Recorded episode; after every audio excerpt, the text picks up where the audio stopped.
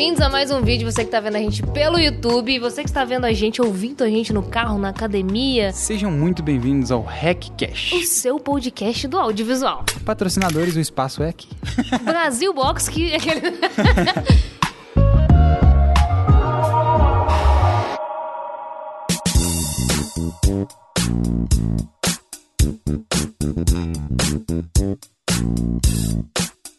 Gente, a gente tá aqui hoje com um amigo nosso que ele é maravilhoso, ele faz casamentos, ele tá em transição. Estamos falando de Luiz Costa Filmes. Ele veio de Birité, né? Fala aí, ó. Ele veio de Birité, mesma cidade que eu, meu contemporâneo, tá? Conterrâneo. Conterrâneo, contemporâneo, é a mesma coisa. Meu conterrâneo, Luiz Costa, também lá de Birité, Texas. Luiz, fala quem é o Luiz, sem falar o que você faz. Ah, rapaz, você já começou me pegando, hein? Eu sou de Birité, não tem palavras bonitas para falar assim, não. Eu sou um videomaker há nove anos e migrei de área umas três vezes. TI, designer e hoje videomaker e não pretendo mais migrar para mais nada porque já estamos na melhor profissão do mundo. Olha, Olha. tá vendo? Você que tá ouvindo aí e tá pensando, pô, será que eu deveria entrar pra ser um videomaker ou um fotógrafo, passar umas noites sem dormir? Será que isso dá dinheiro? Dá- Será que dá dinheiro? e assim, a gente trouxe o Luiz pra falar sobre uma coisa que ele tá vivendo muito agora, que é o mercado internacional. E também como que tá o mercado, como que ele vê o mercado hoje. Vamos lá, primeira coisa, o que, que o Luiz faz hoje no mercado do audiovisual? Meu ramo principal ainda é casamento, né? E eu estou migrando aos poucos para moda e outros tipos de trabalhos de vídeo que tá em demanda tá geral para qualquer tipo de De mercado? é, de mercado. É, a demanda de vídeo hoje ela está crescendo cada vez mais. O vídeo está em alta, a rede social está gerando uma demanda muito grande pra gente. E eu acho que só casamento hoje você tá tipo pegando 15% de 100, assim, Sim. perdendo 85 e tá ali com 15, com a visão fechadinha ali. Então, ainda estou em casamento, é o que eu mais sei fazer. E hoje eu estou migrando aos pouquinhos para moda e institucional, lançamento, vídeo storytelling, vídeo estratégico, que é o que a gente sabe fazer muito bem, vindo do casamento, que você não consegue controlar nada, Você é preparado pra tudo dentro do casamento, né? pra tudo. Não, e assim, começa a fazer vídeo de fashion de moda, a pessoa já vem aí com um tênis de cano alto, uma blusinha estampada, usava só todo mundo Nem tava fala que é de Birité, né? tá vendo? É, aí agora tá... Tudo comprado Na na, Europa Meca. por um euro. Amiga, coloca no comentário o lugar. Então, agora conta um pouquinho aí, como que foi o seu início pra você escolher o vídeo? Você falou que veio de designer, de TI. Como é que foi esse início aí do Luiz no audiovisual? É, eu sou formado em TI, trabalhei por seis anos com TI, tive um negócio próprio com TI também, então sou empreendedor desde a minha primeira formação. Logo, quando eu estava em TI, me possibilitou também entrar para um curso de design gráfico. Eu fiz design porque, como eu tinha um negócio próprio, eu consegui investir mais no meu conhecimento, né? Consegui estudar. Geralmente, quando a gente é funcionário, você não consegue, você fica preso lá, você não tem grana para pagar. E na minha época, não tinha YouTube bombando igual tem hoje com conhecimento, era livro, e você não consegue aprender Hoje é design. muito mais fácil, né, velho? Nossa. E quem reclama tá morrendo, hoje desculpa. tá reclamando, tipo assim, de barriga cheia. Barriga cheia, literalmente. É. Porque hoje qualquer coisa que você quer saber específico, já tem a resposta É nos lugares. pronto. Sim, doutor Google. Doutor É. Google e doutor YouTuber, né? Que é filho do Google. E, e o que você falou que tem TI e design, porque muita gente acha que as profissões anteriores não agregam valor Sim. no trabalho. Como que isso te agregou valor, tanto no design como no TI? A minha decisão veio por paixão, né? Então, eu sempre estudei coisa que eu gostava, que me chamava interesse. Eu nunca experimentei nada. Eu sempre fiz tudo com bastante interesse, com bastante convicção, que é aquilo que eu queria. O TI, todo videomaker hoje precisa de um TI. O design precisa de um TI. É, a parte executiva mesmo, de você executar o design, executar o vídeo, você não precisa do TI. Mas o equipamento que você utiliza para trabalhar pra montar, né? é TI o tempo todo. Então, eu nunca precisei pagar ninguém pra fazer nada de TI pra mim. E a gente precisa. Você vai comprar... Cara, qualquer coisa que a gente vai adaptar no computador, ou qualquer coisa que você precisa resolver internamente, até porque a gente, antigamente, todo mundo fazia curso de informática. E hoje ninguém faz mais, a gente já domina algumas coisas. Mas muita coisa que o computador dá erro, você, como TI, provavelmente sabe de uma forma muito Sim, melhor. eu sempre montei meus computadores, sempre fiz análise técnica do que, que eu precisava, lia lá a ficha técnica do software, montava o computador basicamente dentro ali do requerimento mínimo, que é o mínimo que dava Uhum. pra pagar, depois ia melhorando. e tanto no design quanto hoje no vídeo, eu tenho 100% de certeza de tudo que eu faço, análise técnica. Meu, eu nunca tive problema do meu computador deixar na mão e eu ficar dois, três dias esperando resolver, então eu sempre resolvi. Eu sempre fiz manutenção preventiva para evitar dar problema, porque eu Qual conheço. videomaker, qual videomaker que tá vendo esse vídeo aí já fez manutenção preventiva? eu nem Manutenção sabia preventiva. Que. Não, e, aqui, e salva os amigos também, né? Porque o negócio do HD ele salvou a gente. Nossa. Só pra vocês terem uma noção, o Luiz veio aqui hoje, inclusive, na nossa nova casa, tô brincando.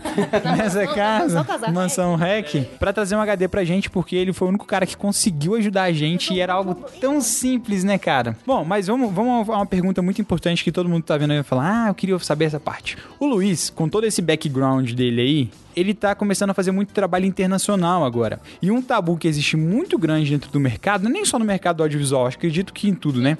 É como que eu vou conseguir é, gerar dinheiro com o que eu faço. E aí, a etapa 2, além de gerar o dinheiro, é como que eu vou conseguir fazer trabalhos internacionais. Como que você começou a fazer os seus primeiros trabalhos internacionais? Minhas referências sempre foram fora do país e de fora de casamento. Então eu pego a referência e, aplicar, e aplicava no casamento e juntando com o que eu aprendi na faculdade também, que eu formei na área. Então isso veio criando um desejo na gente de fazer um trabalho fora um dia. A gente sempre pensa, não é impossível. Como é que uma pessoa um dia lá de fora vai me contratar? Eu tenho que ter um puta trabalho para conseguir chamar a E eu atenção. acredito que não é só como você, como eu também pensava assim, que é, nossa, mas eu não conheço ninguém, não tem nenhum parente que, que É. mora nos Estados Unidos, que mora fora do Brasil pra eu poder fazer um trabalho. Então como que eu Não, faço? e fora que a gente olha os gringos e fala, gente, mas eles são muito bons, eles têm tudo. Como é que eu aqui vou parar lá? É, justamente. E essa era uma das coisas que eu também pensava, assim, ah, acho- é impossível conseguir trabalho fora. Trabalho, a minha referência vem de lá, como que eu vou chegar aqui com um nível abaixo deles e ainda conseguir mercado? Com equipamento menor Com também? equipamento menor, investimento menor, eles com tudo do melhor e a gente, teoricamente, com tudo do pior, com tudo mais difícil. Aí eu comecei a pensar, pô, como que a galera contrata as pessoas aqui no Brasil? Pelo portfólio, pelo network, pela indicação. Não É, deve na ser grande diferente. maioria, por- Na grande maioria, por indicação, Por né? indicação. E eu pensei, isso não deve ser diferente lá. Eu comecei a estudar um pouco do mercado lá para ver se existia a possibilidade de um dia fazer um trabalho lá sem estar morando lá. Só uma pergunta aí que eu acho que surge muito pra quem tá começando. O que você chamaria de estudar o mercado? Como que é esse estudar aí? Então, eu comecei a pesquisar o que as pessoas contratavam lá, o que que tinha de demanda, por exemplo, casamento. O que que eles contratavam de casamento? Porque aqui a gente sabe que tem vídeo de 30 minutos, tem um filme menor, tem trailer, tem um cerimônia na íntegra, que é uma coisa muito brasileira ainda. É. Eu fui procurar saber o que que eles contratavam lá. Como se fosse qual produto que Qual se produto? vende naquele mercado. É, porque tem muita gente que acha que, que é tudo igual, né? Que casamento é tudo igual. Não, e é, é. totalmente diferente. O produto que a gente entrega do, do aqui. choque cultural, né? Exato. É, ó, só pra vocês terem uma noção, ele foi fazer um casamento em Marrakech. Pra quem tá vendo no YouTube aí, ó, eu vou deixar o vídeo passando aqui um pedacinho pra vocês verem, vou deixar linkado no card também. E pra quem tá ouvindo o podcast, depois YouTube vocês depois. podem ir no YouTube dele. É. Como que foi, assim, por exemplo, esse, esse contato? vou- A gente vai voltar de novo onde a gente parou, mas como foi filmar um casamento, por exemplo, em Marrakech, que é totalmente diferente? A primeira coisa que bateu foi o choque cultural muito forte. Porque a Itália, França, Portugal, qualquer outro país que você vai, é muito semelhante com o Brasil, a forma que as pessoas se vestem, se comunicam. Marrakech As letras do é, alfabeto. o alfabeto, até o Como é que você idioma. deu bom dia? Pois é, a gente, a gente tenta dar um bom dia em inglês, mais ou menos, pra eles também não entenderem. Então, assim, eu, eu me senti mudo, né? Que eu cheguei, eu já tive o primeiro desafio no aeroporto, de passar pela imigração, tive dificuldade deles me entenderem, eles não falavam inglês. Eu achei muito estranho um aeroporto com as pessoas que trabalham lá não falam inglês muito bem. É, é um negócio de, do Marrocos que é muito louco, porque a primeira língua é árabe e a segunda língua é o francês. Então, assim, o inglês quase ninguém fala. Então, muitos turistas vão pra lá e sofrem muito com isso, exatamente por causa disso. Que, e você manda o espanhol, pior ainda. Então, assim, é, É. muito louco isso. Então, assim, a experiência passando por toda essa parte burocrática do aeroporto, os apertos para pegar táxi, para conseguir chegar no hotel, para fazer check-in. Chega no check-in, eu fiz reserva no Booking. Chega lá, é um caderninho que o cara anota, que alguém Nossa! passou para ele o nome. Então, como que eu comunicava com o cara, meu nome, e eu tava com o papel do Booking impresso e o cara não sabia ler porque tava em português. E o meu- eu com Imagina medo do meu nome não tá no caderninho, eu ficar lá, virar mendigo lá em, em É, o Marrakech. Luiz não tá aqui não. Luiz, acha lá mais lá. É, e foi Você isso, e foi em nada árabe. mais, cara. Aí ele jogou um- em francês, eu não entendi, aí ele não sabia inglês, aí ficou naquela. Aí ele pegou o caderninho, foi passando assim a caneta pra mim, aí meu nome tava escrito. Aí eu fiz assim, aí ele pegou a chave e fez assim no quarto, aí eu fui. Nossa, cara. Ó, isso são coisas que a gente enfrenta na viagem. Quando você tá lá, a gente fica muito no aperto, né? Mas depois que você passa, é tão legal de você É. Ah, e a recordar. história pra contar, né? A história pra contar que não tem fim.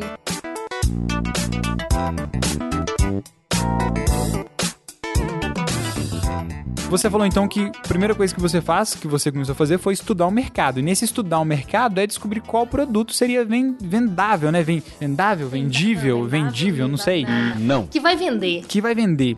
Por quê? Marrakech é um tipo de casamento. A Europa é um, casamento, é um estilo de casamento, embora eles se vistam da mesma forma. O vídeo lá é totalmente diferente daqui, Totalmente né? diferente. É porque eles valorizam coisas diferentes do que o brasileiro. Marrakech valoriza outra coisa, questão de religião. Uhum. É, é muita coisa diferente. E aí, quando você começou a estudar, quais foram os próximos passos que você foi conseguindo dar, assim? Pra gente conseguir vender algo, a gente tem que saber o que que a galera quer comprar, né? Então eu percebi que na Europa em si, que foram meus primeiros trabalhos, a galera era muito engessada. São muitos fotógrafos que lá contrata o fotógrafo. O videógrafo é o cara que o fotógrafo contrata para ir gravar de qualquer jeito. O fotógrafo, então, que contrata o cara do vídeo. É, não é o cliente. brinde do O fotógrafo. cliente contrata e pede. Você tem, você tem tem como você trazer um videógrafo? Tem. Aí o, o fotógrafo contrata um freela e grava lá de E qualquer lá é jeito. videógrafo. Videógrafo. Vai vendo, videomakers, E é, muito filmmakers. louco, e é muito louco porque a gente não sabe, mas a gente tá muito adiantado pra essa área do vídeo, né? Nossa, a Tanto gente é do muito vídeo bom. quanto pro, pra questão das mídias sociais. A gente Sim. é muito evoluído. Então a galera lá ainda tá engateando, ainda ó, o mercado aí, galera. Sim, aí eu descobri que, por exemplo, Portugal não existe cerimonialista, não existe ninguém que indica o trabalho, que as indicações vêm das próprias noivas num grupo do Facebook. Lá o Facebook manda. E a pergunta que não quer calar, como se descobre uma coisa dessa? Estudando nos grupos? Estudando e fazendo o teste. Noivas Tem, tem, Portugal. uns segre- é, tem os segredinhos, né? As estratégias que a gente usa. Só chamar o, di- o Luiz no direct e dar um oi pra ele, tá? Consultoria. É uma forma das pessoas irem seguir ele. Luiz, como Boa. foi? Viu? Não, não conta essa. O pessoal chama quem quiser descobrir quais são os Uma eu segredinhos, vou hein? contar, que é essa do grupo. Eu entrei no grupo e percebi que qualquer publicação que tinha, tinha 200, 150 comentários. Eu percebi Que que, as pessoas engajavam muito no- no- nos comentários. A noiva chega lá, noivinhas. Ela, lá em Portugal eles não falam noivinhas, ela fala gajos. Gajas. loucura. É tipo, moças, estou a precisar de um arranjo pro cabelo. Aí você vai dar 150 comentários. A galera participa Isso tudo no mesmo. Facebook. No Facebook. Então o Facebook lá, assim, ao seu ver, é mais engajado Não, que só o Instagram, por exemplo? Facebook. Aqui a galera pega e. Ah, Facebook não presta. A estratégia tava onde todo mundo excluiu. Olha que Entendeu? doideira. O meu primeiro trabalho veio do Facebook. Tá aí o segredo. Olha que louco, guys. Tá vendo? Facebook. E até hoje, Marketplace lá é a maior plataforma de negociação. O LX lá é muito fraco. Casamento, Facebook, vender carro, tudo lá na Europa é Facebook. Mas sabe o que eu acho, assim, até indo pra um lado mais filosófico, eu acho que eles são mais essencialistas, né? A gente tá até falando sobre isso hoje. É porque no Brasil a gente usa o Instagram mais pra se mostrar, assim. Eh, Calma, tá, guys? Não, não precisa jogar pedra em mim, não. Eu digo no sentido de. Eu, eu tenho observado muito o Instagram nos últimos tempos, e no Instagram, no Brasil principalmente, a gente trabalha muito com ego, cara. A gente tá fazendo um trabalho no Chile e. o cara contratou a gente, ele vende os passeios pensando em quais lugares são instagramáveis. Loucura, Onde- né? Onde que vai ser as fotos mais bonitas? É muito louco isso, porque o brasileiro procura muito isso. E Pra o gringo foto. não. O gringo ele já quer ir pelo E passeio. o, o euro- sabe? é, o europeu, eu acho que ele. Por isso que eu falei de essencialismo, porque nas viagens que a gente fez até agora, o europeu é o único cara que estuda mais sobre as coisas. E o que eu queria entrar sobre o Facebook é porque no Facebook, embora muita gente hoje não utilize tanto, ele é uma ferramenta de pesquisa muito melhor do que as outras redes sociais. Sim. Porque você consegue comprar, vender, Hoje negociar. ele virou um- uma plataforma, não é uma rede social mais. Rede social é Instagram. É, tanto que o Facebook não deixa perder a essência ali de socializar, adaptou também o, o Message o Stories lá, para não perder 100% a essência, mas rede social mesmo, socializar Instagram, plataforma inclusive para concorrer com o YouTube e Facebook. Você pode, já é notícia, é plataforma de vídeo que tem agora, é grupo de venda, a galera usa grupo fechado para fazer venda de curso só para quem tá lá dentro do grupo, é várias Sim. possibilidades. A gente usa isso, inclusive.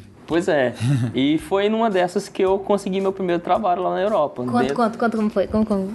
Conta, conta como, Como, foi. como que foi, assim, a parte de negociação até você fechar? Então, eu comecei, a- eu entrei no grupo de noivas de Portugal e publiquei meu vídeo. Como a galera lá engaja, algumas comentaram, outras não. Porque tem coisa que a gente faz nos casamentos brasileiros que eles lá acham falta de respeito, acham desaforo, né? Por causa do choque cultural. Foi uma das coisas que eu estudei. Então eu publicava vídeo que não tinha essas coisas. Igual, por exemplo, lá eles cortam um bolo de verdade. É o ápice do casamento. Não é a troca de aliança que sela o casamento. É o corte bolo. do bolo. Que loucura. Cortou, soltou foguete, tá casado. Aqui no Brasil nem bolo de verdade tem mais. É uma das Não. coisas que eles acham falta de respeito. Olha. Simular o bolo. Tipo, você tá simulando o selamento do casamento. Ah. É falta de respeito. Que loucura. Que doideira. Entendeu? É muito detalhe. Então, assim, nada cai do céu, não precisa de contato, não precisa nada disso. A primeira coisa que você precisa saber é o que eles querem, o que eles consomem. Como que funciona lá, né? Como que funciona? Se adapta, a, a partir do momento que se adaptou, você já está apto a ser contratado. E foi assim. O meu primeiro trabalho veio do Facebook, me chamou, perguntou, queria fazer uma reportagem do meu casamento. Eu não vi de onde era, recebi uma solicitação lá no Message, reportagem do casamento. Eu achei que aquelas noivas loucas que, tipo, não conhecem direito. Reportagem, será que ela quer que eu passe entrevistando todo mundo, E o assim? que você achou da festa? É, e eu quase perdi o trabalho, porque eu falei, não, eu não faço reportagem de casamento, eu faço filme de casamento. Reportagem é outro tipo de empresa que faz cobertura de eventos. Ah, eu gostei tanto dos seus vídeos. Aí eu falei, ué, mas não tem Então ela não reportagem quer reportagem, ela quer. Aí eu cliquei no perfil. Quando eu cliquei no perfil, era uma noiva de lá. E esse trabalho, por exemplo, que muita gente tem dúvida, ele foi pago? Ele foi uma permuta, por exemplo, sei lá, ela pagava sua É- passagem? É o, é o tabu do videomaker. Abre pra gente. Foi pago ou não foi? Vou contar. Essa eu vou contar. A gente também tem que saber quando você planta e quando você colhe. Sim. A gente primeiro planta para depois colher. Se você e quiser tem colher que ser de cara, calmo. É. tem que ter paciência. Se eu até brinquei, essa- Ah, desculpa, só, só complementando, eu até brinquei esses dias no Instagram falando que você tem que plantar e esperar pra colher. Só que tem pessoas que usam agrotóxico. Funciona? Funciona. Só que a longo prazo é prejudicial. Com Muito certeza. prejudicial. Então é melhor plantar, cara. É assim, ó, paciência e consistência. Gente, o Lucas fala demais. Esse podcast vai ser um pouco difícil assim, mas vai dar certo. Uma das coisas que, na- nos meus estudos, eu fui ver qual que era a média salarial dos países da Europa, né? E quando essa noiva de Portugal me chamou, eu fui estudar mais Portugal. Eu percebi que lá o salário mínimo é 500 euros, ou seja, o menor salário mínimo da Europa, na época, eu não sei se hoje continua, era Quanto de tempo Portugal. tem? Dois anos. Dois anos. É. Então, eu pensei, pô, se o salário mínimo é 500, quanto que uma pessoa que ganha muito bem lá ganha? Aí eu descobri que uma pessoa que ganha muito bem em Portugal ganha 1.700 euros. Aí eu fui procurar saber qual era o valor que a galera de lá cobrava para fazer trabalho. Tchan, tchan, tchan, tchan. O cara mais fodão, as empresas mais fodonas lá de Portugal é 2 mil euros. Como que eu, do Brasil, pego e cobro 2 mil euros mais deslocamento, mais levar a frila? Nossa, Que muito. dia que eu Já vou no fechar o primeiro trabalho? casório. Nunca que eu vou fechar o trabalho. É ter um pouco de, de, assim, de raciocínio lógico pra entender o cliente e entender que no seu primeiro trabalho internacional você não vai cobrar o preço. É muito legal. A gente tava vendo uma frase esses dias que é assim: primeiro você vai mostrar o seu trabalho e depois você vai colocar o preço, né? Então Sim. primeiro você tem que ter noção. Eu sempre brinco que aqui em Belo Horizonte, onde você está vendo, tem um supermercado que chama Verde Mate. Ele é um supermercado gourmet. E toda vez que eles querem apresentar algum produto novo, sei lá, um pãozinho novo que eles estão fazendo, eles colocam um, um stand, um, sta- um Ah, stand no, stand. no meio do um estante no meio do, do supermercado e colocam uma moça bonita servindo esse pãozinho, sabe? Pra todo mundo que quiser experimentar. E se você experimentou, você vende. Aí primeiro tá na, tá na promoção, depois eles vão colocar o preço real. Exato, tá vendo? Então é estratégia também. Estratégico. Aí eu descobri as empresas mais fodona lá, que quase não faz trabalho em Portugal, porque ela é fodona, ela faz na Europa inteira, quase não faz em Portugal. Por quê? O valor é mais alto, é a noiva que ganha mil euros, 500 euros, não, Não contrata. E porque lá o dinheiro vale muito, né? O dinheiro lá rende muito, mil euros para eles é muito dinheiro, é dois meses de trabalho. Né? Então, eu fiz um estudo e vi, se eu cobrar não vai fechar. Se eu cobrar mil euros que seja, mais o deslocamento, vai ficar caro. E outra coisa também que, que não pode fazer é converter o valor do seu casório aqui no Brasil. É, não. É. E querer aplicar o valor lá. Falar, não, é mesmo que seja em euro aí, por exemplo, uma média de vídeo de casamento em Belo Horizonte hoje, 7 mil reais. 7 mil reais vai dar, tipo, 1.500 euros. Mais ou menos. Igual você falou, 1.500 euros. Se a empresa mais foda deles cobra faz 2 por mil, dois? já faz por dois, como é que tu vai aplicar esse valor, sabe? Então, Isso. E lá tem muito pouca empresa que é só vídeo. É aquele esquema do fotógrafo que leva o videógrafo, né? Videógrafo do É. Aí, Gostei, não. é, eu também não gosto desse nome, eu acho estranho. Aí o que que rola? Eu fiz esse estudo, né, e percebi que se eu cobrasse o que eu achava justo, não iria fechar. Aí eu parei pra pensar, pra mim abrir o mercado lá é igual quando eu tô aqui no Brasil. O que uma pessoa, quando ela começa a fazer vídeo aqui no Brasil, ela faz? Ela cobra muito barato ou faz uns de graça mesmo pra começar a fazer, gera portfólio, começa a gerar interesse, começa a aumentar o fluxo de trabalho, aí você vai aumentando e cobra até você chegar no seu valor que é justo. plantou, esperou, começa a colher. Lá na Europa, eu não existo. Então, eu tô começando igual como se estivesse começando a fazer vídeo hoje no Brasil. Eu cobrei os custos só. Eu não cobrei pelo trabalho. Viu, guys? Hospedagem, Hospedagem e alimentação. Durante o tempo que estava lá, do casamento, assim. Esse. E o que às vezes pra noiva pensa, igual ele falou, se tem gente lá que já mora lá e já trabalha bem, pra noiva ainda ela também tem que repensar. Então é interessante que você tenha um trabalho bom pra poder mostrar, porque se ele não tivesse portfólio, a probabilidade de ele conseguir esse trabalho seria muito menor. E foi o trabalho que chamou a atenção dela. Ninguém indicou, ninguém falou, né? Eu não conhecia ninguém lá. Ela me chamou e perguntou, chamou a atenção. Se chamou a atenção, já tá com 50% fechado, né? E esses custos saiu mil euros para ela, ainda não saiu barato. A passagem foi 700 e pouquinho, mais a hospedagem do tempo que eu fiquei lá. Aí vem a outra estratégia. Eu não ia ganhar nada nesse casamento, mas eu ia estar na Europa. O que, que eu fiz? Opa!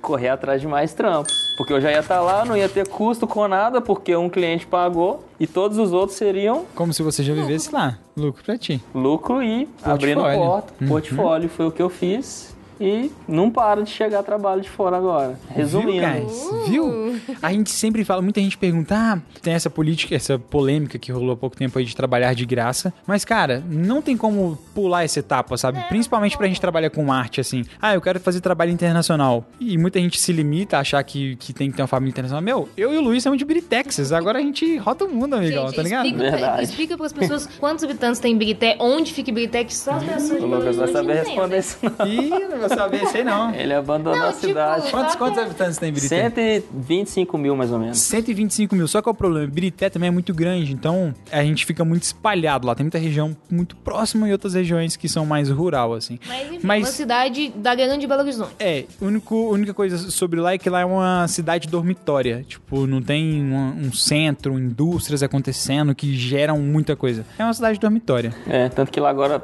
lançou o primeiro hotel. Primeiro hotel em Birité? Ó, se alguém desse hotel tá ouvindo esse podcast, pode patrocinar.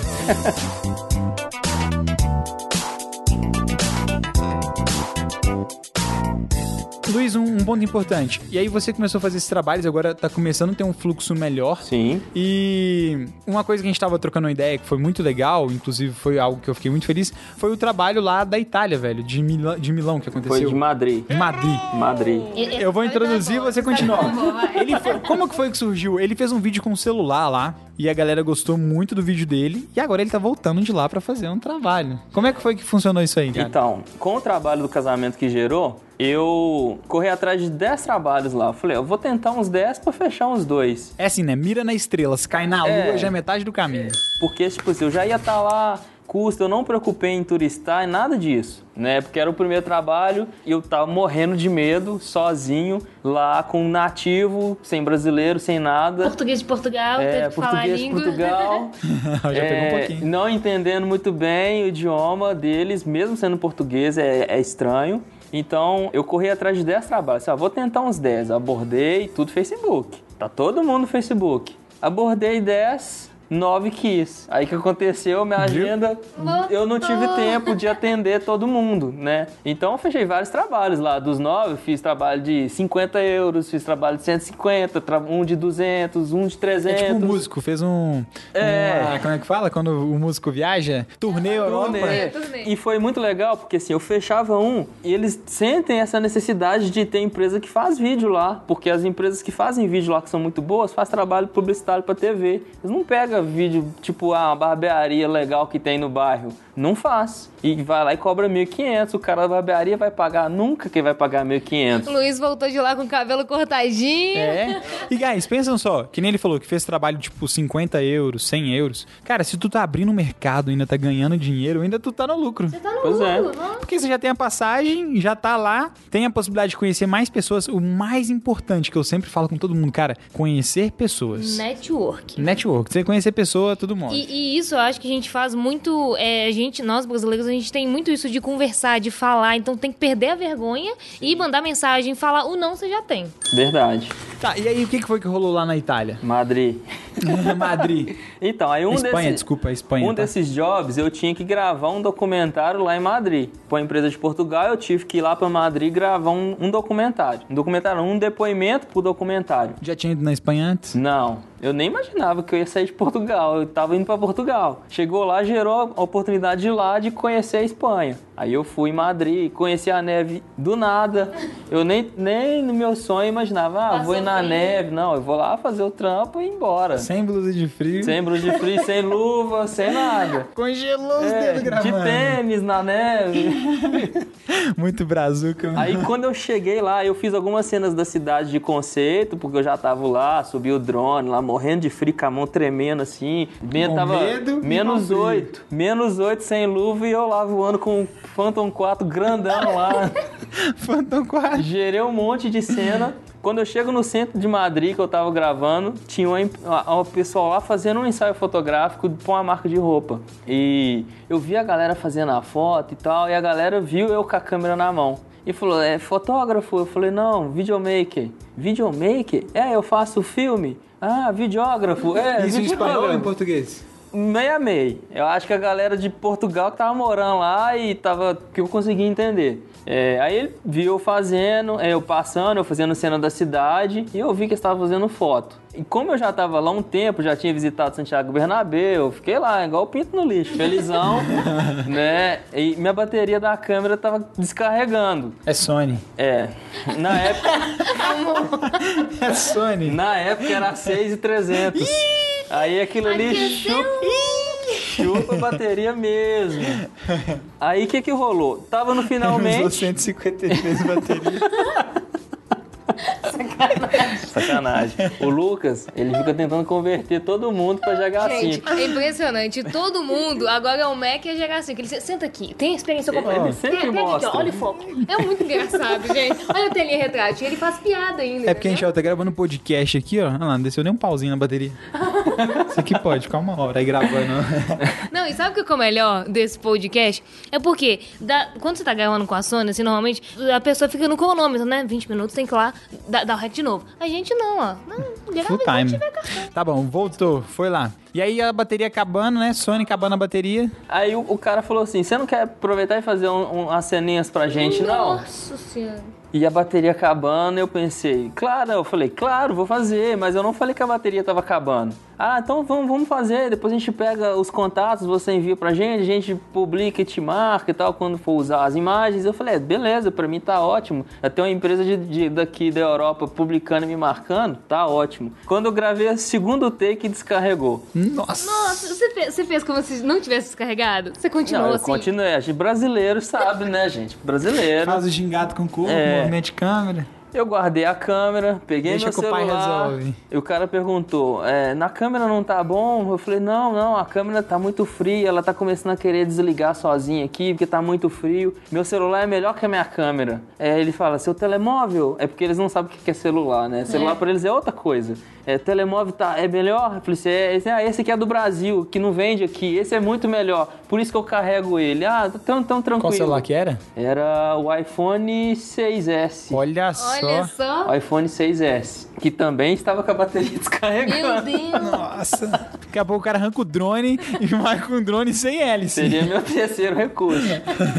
Aí eu fiz, fiz as cenas, durou tipo 25 minutos, foi bem rápido, porque eles já estavam cansados, já tinha trocado os looks. Gravei, peguei o contato, cheguei, editei. No mesmo dia? O quê? Como é que foi a edição? Não, a edição Não, eu voltei pro Brasil, né? Gravei, peguei o contato e falou: não, a gente precisa publicar isso na próxima coleção. Então, assim. Tá, Tá tranquilo o prazo, é. Quando você mandar pra gente, tá de boa, é isso mesmo. A gente vai usar as fotos de imediato, que já tava frio, né? Agora o vídeo a gente vai ter que deixar pra próxima. A gente vai manter essa coleção até o próximo ano. Trouxe, editei o vídeo. Ele pedia só a cena, mas eu editei o vídeo, fiz questão de editar com as cenas que eu tinha feito da cidade, do conceito aéreo, hyperlapse. Fiz um vídeo bacaninha, misturei a cena da câmera com o celular, mandei, o povo pirou. Olha E, só. e esse vídeo ficou muito bom. Nossa. Ah, a gente tem como mandar pra gente botar no vídeo Tem, ali, ó. tem. Quem estiver vendo no YouTube aí, tá? Se você estiver vendo no podcast, depois você pode ir no YouTube assistir. E aí, o que que aconteceu agora? Foi dois anos depois, né?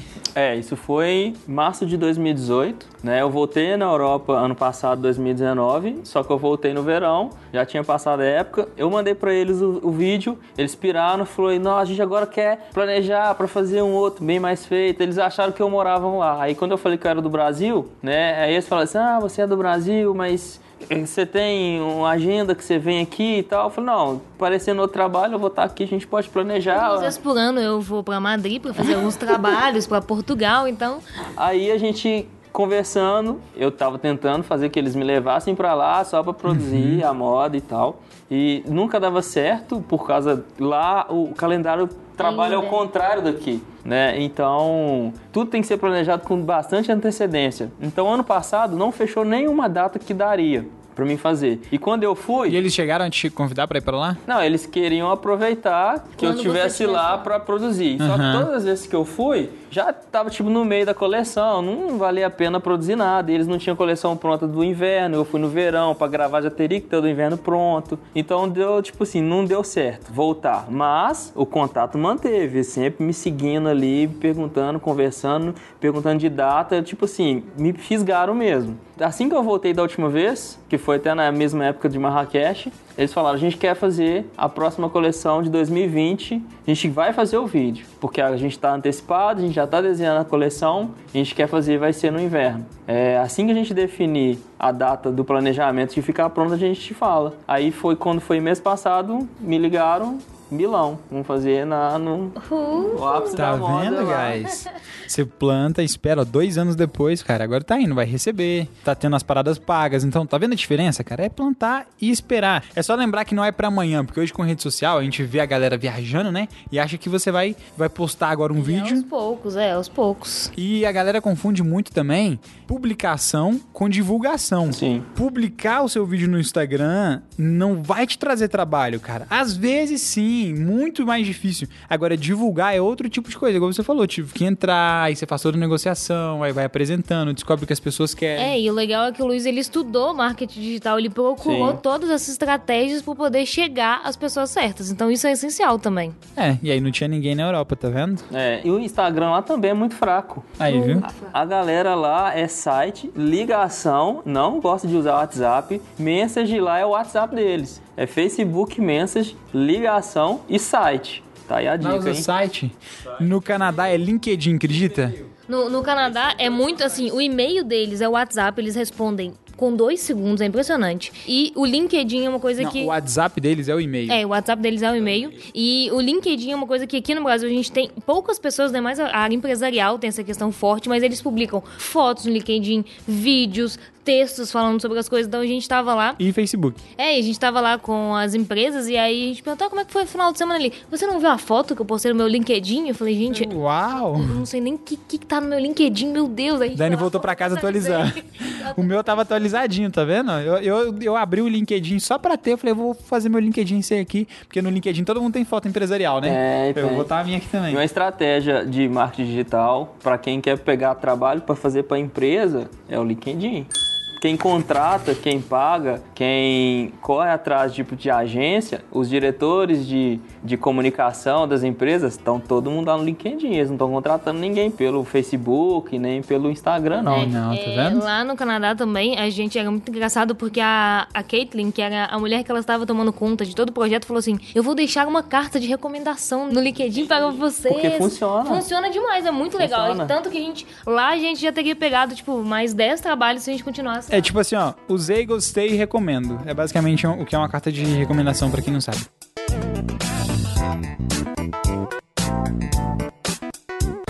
Guys, estamos chegando aí ao fim do nosso podcast, da nossa conversa incrível. E antes de acabar, Luiz, qual dica você daria, deixaria, né, para quem tá querendo começar aí a fazer trabalhos internacionais, depois de toda essa aula aí, quer começar a viajar, quer começar a entender, o que, que você falaria pra essa pessoa, mesmo você já ter dando todos os passos? É, eu já dei os passos, mas assim, tem muita coisa ainda que eu não falei, que acontece, de negociação, de receber, é muito complexo, assim, a gente foi aprendendo, né, mas a primeira dica é estudar o mercado de onde você quer atuar, Pô, às vezes pode ser aqui na América do Sul, Argentina, Paraguai, Chile, tá aqui do lado, não precisa ser Europa, não precisa ser China, Japão, O nosso primeiro de trabalho de oferecimento, assim, que a gente ofereceu, foi no Chile. pois é, aqui Hoje a gente tava lado. trabalhando ganhando dinheiro, tá vendo? Um ano depois. É mais fácil, às vezes, você começar por aqui, que a passagem é mais barata, é mais perto, do que lá na Europa. Se o que você faz falta lá, por que não investir lá, tentar alguma coisa lá? Procura grupo, procura saber é, se tem produtora de vídeo em Santiago, por exemplo, em Buenos Aires. Quantos produtores de vídeo tem lá fazendo? O que, que a galera lá contrata? Lá a galera faz muita é banda, faz mais casamento, o que que faz? Dá pra, é literalmente estudar. O segredo é estudar o mercado primeiro, depois você procura os meios de entrar dentro do mercado. Como que eles contratam pessoa? É por agência, é por indicação de agência, é por LinkedIn, é pelo Facebook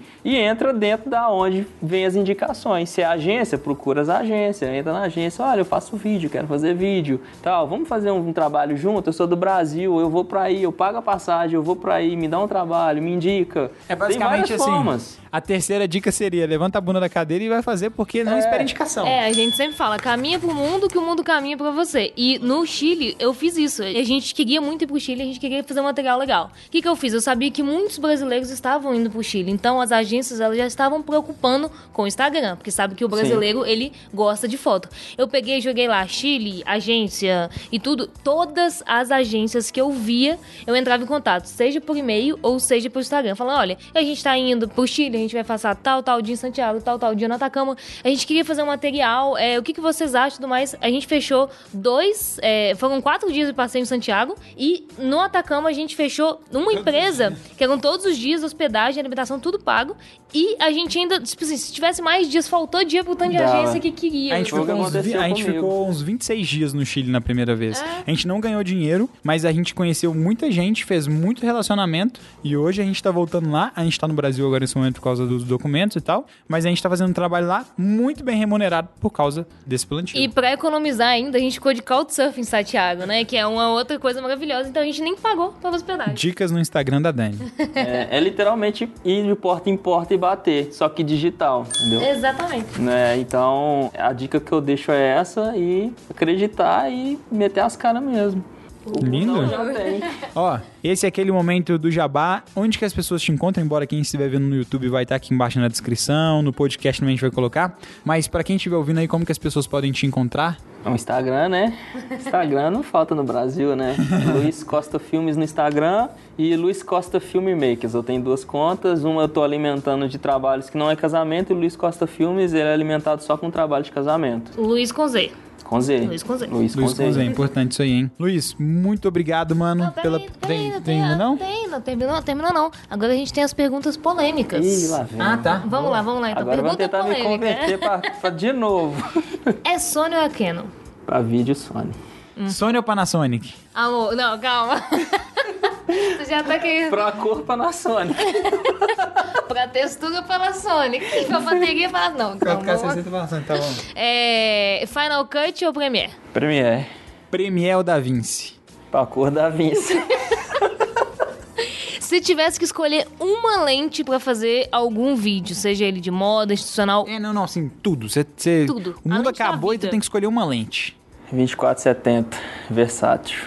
Pra Sony, É, tanto faz. É pela versa- versatilidade. Você ter 24, você ter 70 e ter uma lente clara. Tipo, acho que dá pra fazer tudo, assim. Muito bom. É, agora você pode finalizar. é isso, ó. Agora eu vou agradecer de verdade, tá, meu velho? Muito obrigado pela presença, viu? Obrigada demais. Guys, por favor, vá lá conhecer o trabalho dele, tanto no Instagram quanto no YouTube, no Facebook também, tá? Depois de você ter ouvido isso aí. É. Se você gostou, deixe seu like pra quem estiver no YouTube, pra quem estiver no podcast, estiver aí dirigindo, trabalhando, o que você estiver fazendo. Se você quiser outras perguntas pro Luiz, quiser que ele volte falando outras coisas, bota aqui embaixo também, entendeu? Só comentar aí que tamo junto. Sempre teremos mais convidados aqui nesse RecCast. A gente tá aprendendo como é que faz isso também, mas já é um outro nem- meio de comunicação. A gente nem sabe se deu certo, mas é isso aí. É isso aí. Guys, é isso. Um beijo pra vocês e até o próximo RecCast, podcast, Papocast. Aqui É no nóis, Casal Ibirité. Rec. Uh, Vive Bibliotex! Até a musiquinha no final, né? Bananana, bananana.